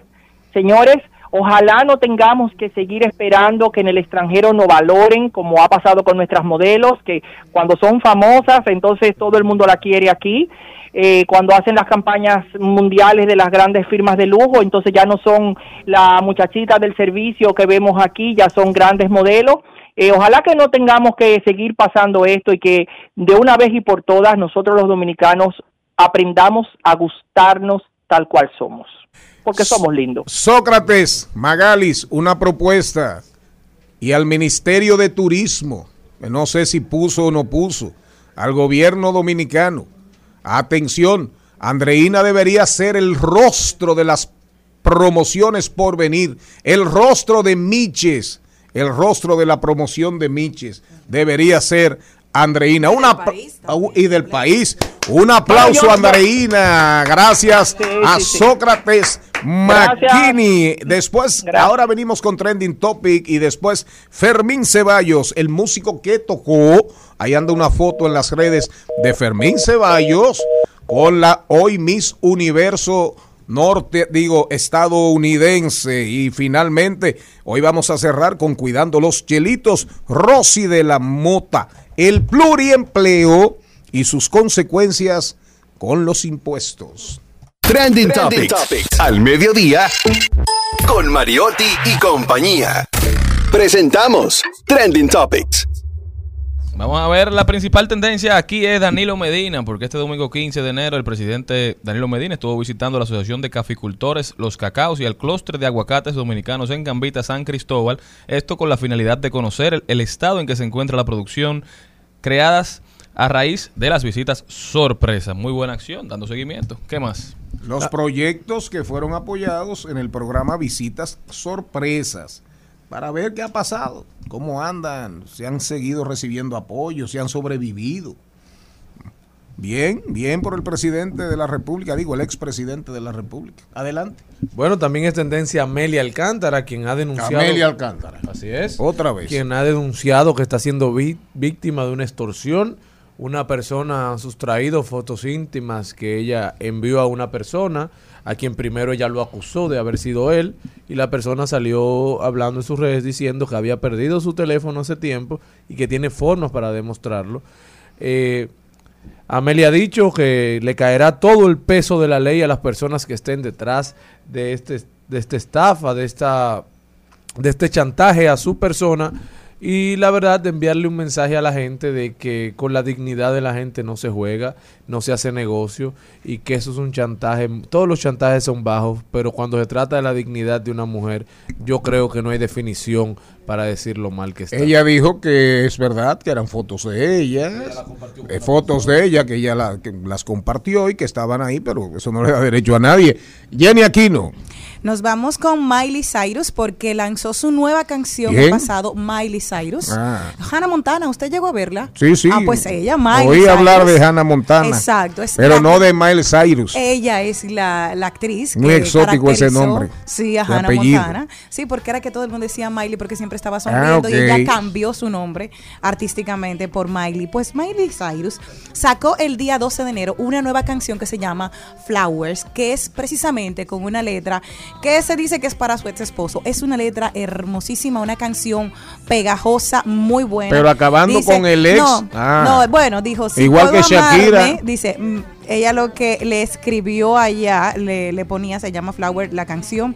Y lo que le pone al, al dice, puedo amarme mejor que tú, mejor que tú lo he podido hacer. Déjame ver. Empecé a llorar y recordé que yo puedo comprarme flores a mí misma, escribir mi nombre en la arena, puedo hablar conmigo durante horas, decir cosas que no entiendes, llevarme a mí a bailar a mí misma y coger mi mano y sostenerme. Entonces, ha hecho esta canción que fue publicada. Pero muy el linda 12 la letra. Hermosísima. Una letra para las mujeres, para No, los y ese hombres también. En inglés se oye precioso. para y además, los no binarios. Con, con una, con una, con- pero Al les final, al final la ponemos. Sí, pero les cuento que ya esta lleva 33 millones 403 mil 869 visitas en el video oficial en YouTube. Muy buena canción. Celine Méndez. Y muy buen tema. Bueno, eh, son tendencia andreína, el concurso, pero ya hablamos de esos temas. También, obviamente, ahora es tendencia, y le dicen así, por andar burlao. El ex de Shakira, la verdad que ha salido una cajita de sorpresa, el ¿Quién? señor Gerald Piquet, porque después que tiene su contrato con Casio, ahora anda en un Twingo. Ahora anda en un Twingo. Él le está sacando Y él lo ha- Para pero lo ha irnos, hecho- para irnos. Lo ha hecho a modo de broma porque Casio hoy lo desmiente. Dice, no, todavía no hemos firmado contrato, no hemos firmado, hemos decidido mantenernos al margen. Pero él se lo está vacilando. Creo que es lo mejor que Pero puede lo hacer. mejor que hace. Claro. Lo mejor que hace. Nos vamos eh, después de Maribel Contreras, nos vamos al cambio y después retornamos con Fermín Ceballos. Otro de, lo- de las tendencias es Chino Miranda.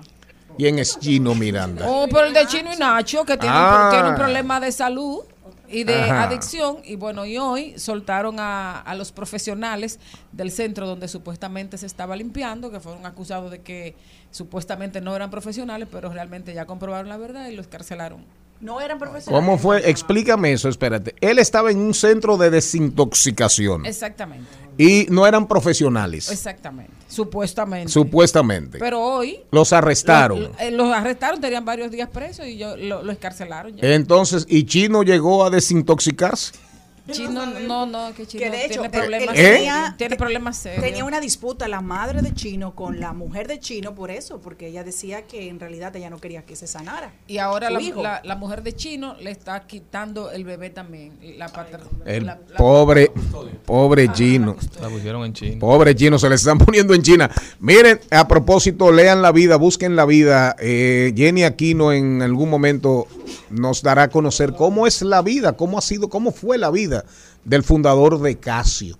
De Casio, ahora a propósito de que Casio está muy de moda. Un ejemplo real de crecimiento humano, de superación personal.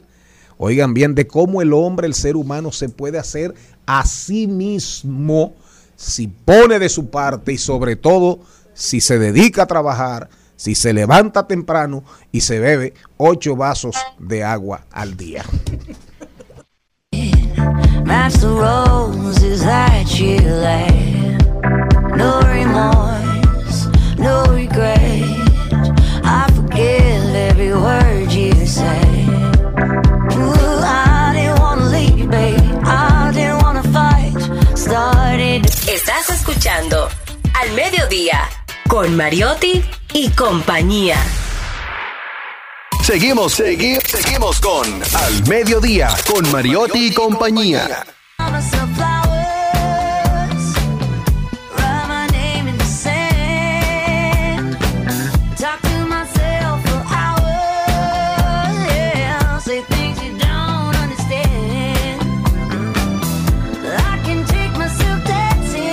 De paso, de paso y repaso. En Al Mediodía con Mariotti, con Mariotti y compañía. Te presentamos De paso y repaso. Ahora, esta es una canción preciosa. Decir cosas que no entiendes. Puedo llevarme a bailar a mí misma y puedo coger mi propia mano. Sí, puedo amarme mejor de lo que tú puedes. Esta es una canción. Tú ves, esa es una canción. Ese es un poema, el de la señorita Miles Cyrus, la señora. Puedo comprarme flores a mí misma, escribir mi nombre en la arena. Puedo hablar conmigo mismo durante horas. Bestial. Maribel, adelante. Bueno, señores, eh, estoy muy feliz de recibir hoy aquí a, a Fermín Ceballos. Eh, Fermín es un artista artistazo dominicano que reside en Nueva Orleans. Entonces, en un momento en que es tendencia Miss Universo, me entero de que es Fermín, precisamente, Fermín Ceballos y su grupo, uno de, la, de las agrupaciones musicales que amenizaron el after party. Eh, bienvenido, Fermín. Cuéntanos cómo estás, cómo estás. Estoy súper feliz de estar en tu espacio, en su espacio. Gracias por la oportunidad de comunicarle la experiencia que vivimos ahí. Y estamos muy felices porque Eh, nuestra reina Andreina quedó en una buena posición. Hubiéramos querido que quedara en primer lugar, como eh, entendemos que lo merece, pero bueno, ya ese es otro tema, ¿no?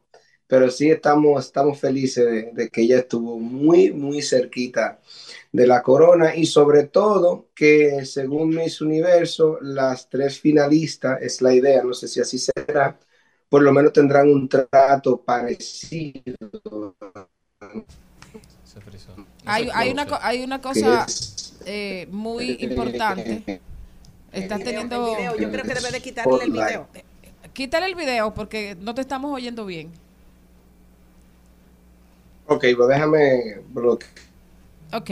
Eh, cuéntame la experiencia. Eh, ¿Qué tocaste ahí? ¿Cuál fue la reacción? ¿Qué fue lo que bailaron esa gente contigo? ¿Dónde fue ese evento? Ahí, ¿me escuchan bien? Sí. Eh, realmente, ¿me, ¿me escuchan? Sí. Bueno, sí, la oportunidad llegó a través de Telemundo, New Orleans. Eh, yo tengo, gracias a Dios, una cercanía con, bonita con el entonces cuando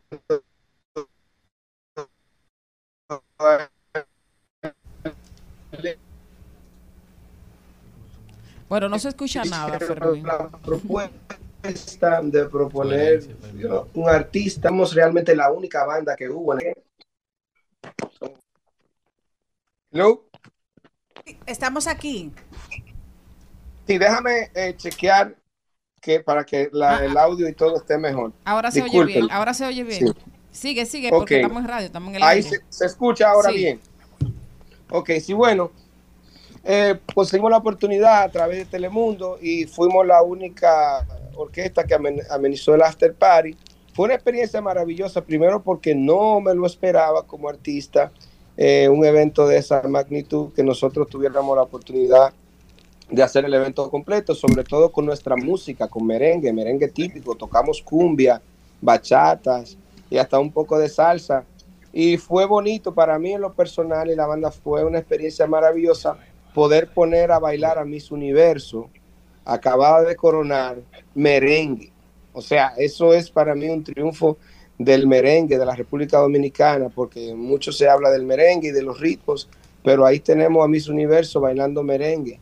Eh, ahí tenemos a, a Miss República Dominicana, tercera finalista, que también estuvo ahí. Y déjeme decirle, cuando nosotros subimos a Miss Universo, ella bailó con nosotros, dijo unas palabras, pero cuando Miss República Dominicana, tercera finalista de Miss Universo, subió, le digo que ahí fue la bulla grande, ahí fue la algarabía, porque la gente sintió que ella es la de la corona y eso es algo que nosotros más allá de ir en detrimento de eso, pues debemos eh, aceptarlo y escogerlo como algo bonito, porque ahí estuvo presente nuestra música y nuestra cultura.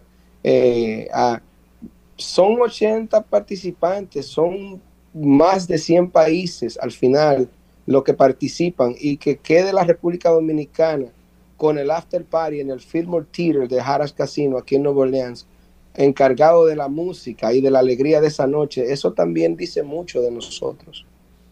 Excelente. Celine, quiere hacerte una pregunta, Fermín. Hola Fermín, Celine Méndez por aquí. Cuando estuviste con esas chicas todas, tú sabes que son las mujeres más bonitas de cada país. A ti particularmente, si tú hubieses sido el jurado, ¿cuál hubiese sido, eh, aparte obviamente de la dominicana, que, que tú dijeras, Dios mío, qué mujer tan impresionante, pero ni siquiera la vimos en televisión? ¿Cuáles, ¿Cuáles serían para ti? Mira, a nosotros, bueno, yo particularmente, Curazao eh, era una, para mí una buena candidato. Obviamente República Dominicana. Eh, la misma USA, y te voy a explicar por qué. Eh, la puertorriqueña estaba muy bien. Vietnam estaba muy bien. E incluso la participante de Haiti, que quedó en Sí, el top 16. la de Es- es- muy bonita. Te estoy hablando como jurado, si yo hubiera sido. ¿Hello? Ah, sí, sí, te escuchamos. Sí, Entonces, contesté tu pregunta. Ahora, te digo una cosa. Hay que entender que ha cambiado mucho la temática del Miss Universo y de los certámenes de belleza. Ya no es solo, eh, y ustedes eso lo sabrán más que yo, simplemente lo físico. Eh, va esto va acompañado de unos sistemas ideológicos que también eh, en esos certámenes ahora se está buscando quiénes mejor los representan en intereses, obviamente, de la franquicia de Miss Universo. Entonces, eh, ahí hay cosas que obviamente eh, uno no las sabe, pero sí te puedo decir que la, la- con todo el respeto y el cariño y mi amor va para Andreina, que es mi dominicana bella, pero la, la de eh, Miss Universo de Estados Unidos, eh, en parte ella es, tiene orígenes filipinos, ella es filipina americana, o sea, eh, eh, Bonnie, Bonnie, Bonnie Gabriel. So, entonces, ella también tiene una humildad que es difícil porque tú la Pero- conoces por un rato y no, no sabes quién es Pero la una persona, pregunta, una pregunta. ¿Qué fue Ajá. lo que ella bailó contigo? ¿Bailó merengue o bailó bachata? merengue, merengue. ¿Y sabe merengue, bailar? está el- eh, bailó bien, fíjate que ah, en el micrófono yo dije que si ella lo estaba haciendo bien y la gente dijo que sí, para mí bailó bien, sí. Parece que nunca había bailado, pero bailó, Ba- bailó al paso de merengue, ahí te... Entonces, Bueno, bailamos mi- merengue, bailamos merengue. Y bailé con. Fermín, mira, eh, yo sé que tienes un concierto que vienes al país ahora que te va a presentar en Casa de Teatro, pero nosotros queremos que tú vengas al estudio y que, y que toques aquí, que cantes aquí y que compartas aquí con nosotros y nos des más detalles de esto y de tus planes en el futuro. Un abrazo fuerte. Gracias por la oportunidad y ya tú sabes, Mari, llegando al país, ahí estaremos. Gracias por la oportunidad. Un abrazo. Un abrazo. Bye. Mientras yo empecé a cantar de corazón, bachata pa' que te enamores de su ritmo, bachata pa' que te enamores de sus sonidos, bachata pa' que te enamores tú de mí, bachata vestida de flores. Oh, oh, oh.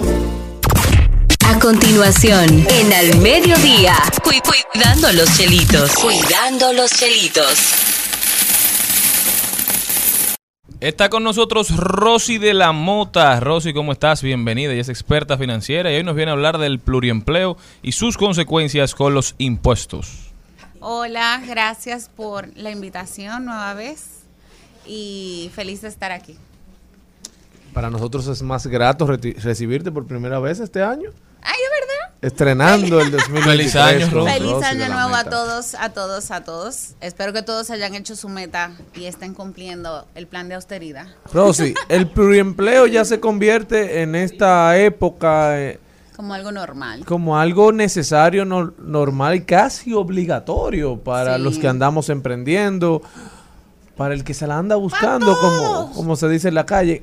Pero Sí. tiene consecuencias el pluriempleo. Cuéntanos sobre eso. Sí, claro que sí. Yo voy a tocar tres puntos eh, bien eh, resumidos. El primer punto es qué se define como pluriempleo y luego tengo dos formas de que se puede ver el pluriempleo. Una forma de pluriempleo es cuando tú tienes más de dos empleos formales y otra forma de pluriempleo es cuando tú tienes un empleo formal y tienes otro como, como profesional independiente, otros ingresos por diferentes otros conceptos. Entonces, cuando hablamos de pluriempleo, es, como bien acabo de mencionar, es cuando tú tienes más de un empleo, ya sea formal, informal o mixto, o sea, más de un tipo de ingreso o salario de diferente forma. Eh, este tipo de, de esquema de ingresos, que es tener varios empleos, no es algo ilegal, pero representa obligaciones extra para quien ejerce este tipo de, de actividades. En primer lugar, el que tiene pluriempleo formal debe informar a través de una carta por escrito y firmada de esa persona, in- informándole a su empleador, mira, yo tengo más de un empleo. El primer tipo de pluriempleo que yo les quiero conversar es cuando tú estás en más de una TCS eh, inscrito, o sea, tú tienes dos empleadores formales como mínimo. Entonces ahí es que aplica el tema de que tú tienes que hacer una carta formal y decirle al empleador, a ambos, pero hay uno de esos empleadores que es donde tu salario ordinario es el mayor, en ese es que tú tienes que definirlo como tu retenedor oficial de impuestos sobre la renta. Esas son unas de las obligaciones que tiene el, el empleador que tiene más de dos empleos formales que tiene que informarlo. ¿Para qué? Para que eh, lo que es la aplicación de la retención del impuesto sobre la renta se haga bajo un cálculo justo. Hubo un tiempo, eh, hace unos años, no sé si recuerdan, que se detectó, la TC se detectó a diferentes personas con varios empleos que no grababan impuestos sobre la renta y cuando lo sumaban, entonces ahí aplicaba una retención. Entonces, eso se puede dar para bien o para mal. En ese caso, esas personas no se les retenía impuestos sobre la renta y tenían salario por diferentes vías y ahí evadían. Pero hay otra consecuencia que es que posiblemente te retengan más dependiendo de si tu salario es por encima del, del umbral que graba impuestos sobre la renta. No, es que no hay tope de, de salario, porque al final tenemos lo que es eh, la tabla de retenciones de impuestos sobre la renta, que va cambiando todos los años, lo publica DGI. Entonces ahí... Que era lo que eh, se hablaba ahora cuando se aprobó el presupuesto, que en violación al Código Tributario no se ha ajustado por inflación, la in- no se ha hecho la indexación de cuál es el salario mínimo que empieza a pagar impuestos sobre la renta. Eso no se ha indexado para este año todavía. Y tiene más de 3, 6 años que no se hace. Entonces, al final, eso es dinero que se le está sacando del bolsillo a la gente, porque tu sueldo es el mismo, sin embargo, todo está más caro. Eso es Aunque correcto. hay algunos que dicen que, que el dinero les rinde y que no saben por qué, pero yo creo que esa no es la realidad de todo el mundo. Pero el Es dinero correcto. que se tenía para empezar a cobrarte eran a partir de 34 mil pesos que se te Sigue cobraban. así. O sea, ¿cuál era el monto específico? ¿Tú te acuerdas? Eran 34 En el específico no, pero 464 mensualmente si tú ganas por si tú ganas por debajo de 35 mil pesos, tú no grabas impuestos sobre la renta mensuales. Entonces, bueno, esa es como, esa es la primera eh, arista de lo que es un pluriempleo, cuando tú estás inscri- inscrito en más de dos TCS. Entonces, tú lo que debes hacer es, como dije casi ahora mismo, tienes que notificárselo. El que te va a retener es el que tiene, mm, el que te paga mayor eh, salario ordinario. Y ahí él hace el cálculo del impuesto sobre la renta que te debe retener. En el caso, un ejemplo, que yo soy el profesional independiente. Entonces, trabajo lo- aquí, ajá, que es mi fijo. O sea, yo sé que eso no varía todos los meses, es mi, mi entrada fija.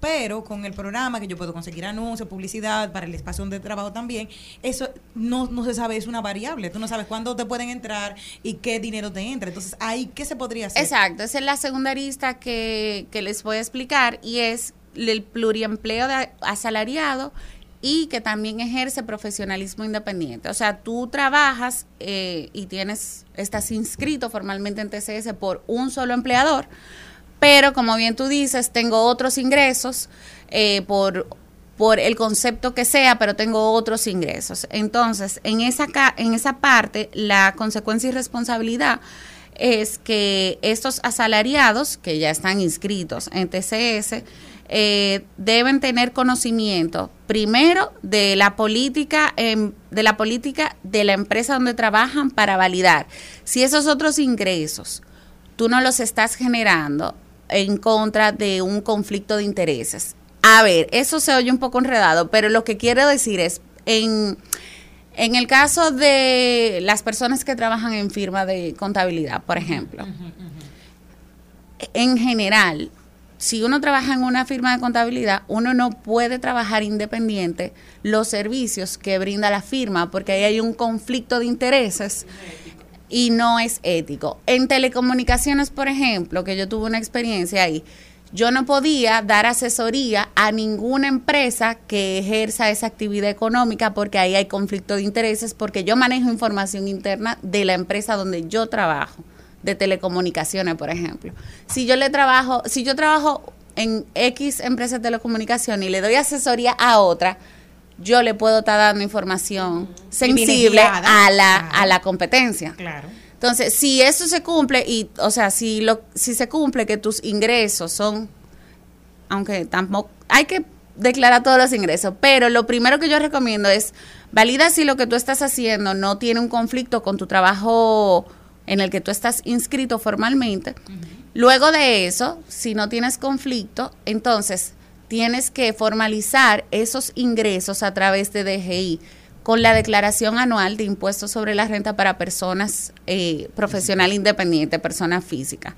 Entonces, en ese caso, esa persona física tiene que todos los años pedirle a su empleador formal una carta de retenciones, que ahí se va a ver lo que le retuvieron de impuestos sobre la renta, que es un saldo a favor en esa declaración, lo que le retuvieron por TCS, Infotep y demás, que también son saldos a favores que tienen esa declaración anual. Y eh, formalizar esos ingresos junto con lo de su salario, informárselo a DGI y listo, esa es su responsabilidad. Y si no lo hace, la consecuencia es que en un momento determinado, si DGI define que va a, a investigar y empezar a auditar a las personas físicas, eh, uno caiga en una, una pequeña auditoría que puede resultar en, en el pago de impuestos con moras e intereses. Bueno, señores, ahí estaba Rosy de la Mota, nuestra experta financiera, que vino a hablarnos sobre un tema que a todos nos aboca, que es el pluriempleo, una obligación de este siglo. Gracias, Rosy, por estar con nosotros. ¿Y dónde puede la gente continuar esta conversación contigo? Siempre a la orden. Bueno, pueden buscarme en mi Instagram, Rosy de la Mota, y desde ahí el, el Instagram de la empresa donde estoy Ya lo saben. Compartiendo. Arroba Rosy de la Mota en todas las redes sociales. ¿Y cómo te está yendo, Rosy, antes de irnos? En esta nueva etapa de tu carrera. Bien. Me está yendo la verdad muy bien. Ha sido un inicio de año bien productivo, gracias a Dios. Amén, amén. No, hay que lanzarse, señores. Ahí, con esa nota de positivismo. De hecho, la cara es diferente, la de diciembre y la de ahora, porque en diciembre Sí. obviamente ya tenía la cara por la cual pasamos todo lo que vamos a emprender, un negocio nuevo, Sí, sí, sí. que es la del miedito, pero ella tiene una cara ahora que se parece a la de Celine. Ya saben, señores, láncense. Muchísimas gracias por haber estado con nosotros. Hasta mañana, pueblo dominicano. Si Dios quiere. Hasta aquí, Mariotti y compañía. Hasta aquí, Mariotti y compañía. Hasta mañana.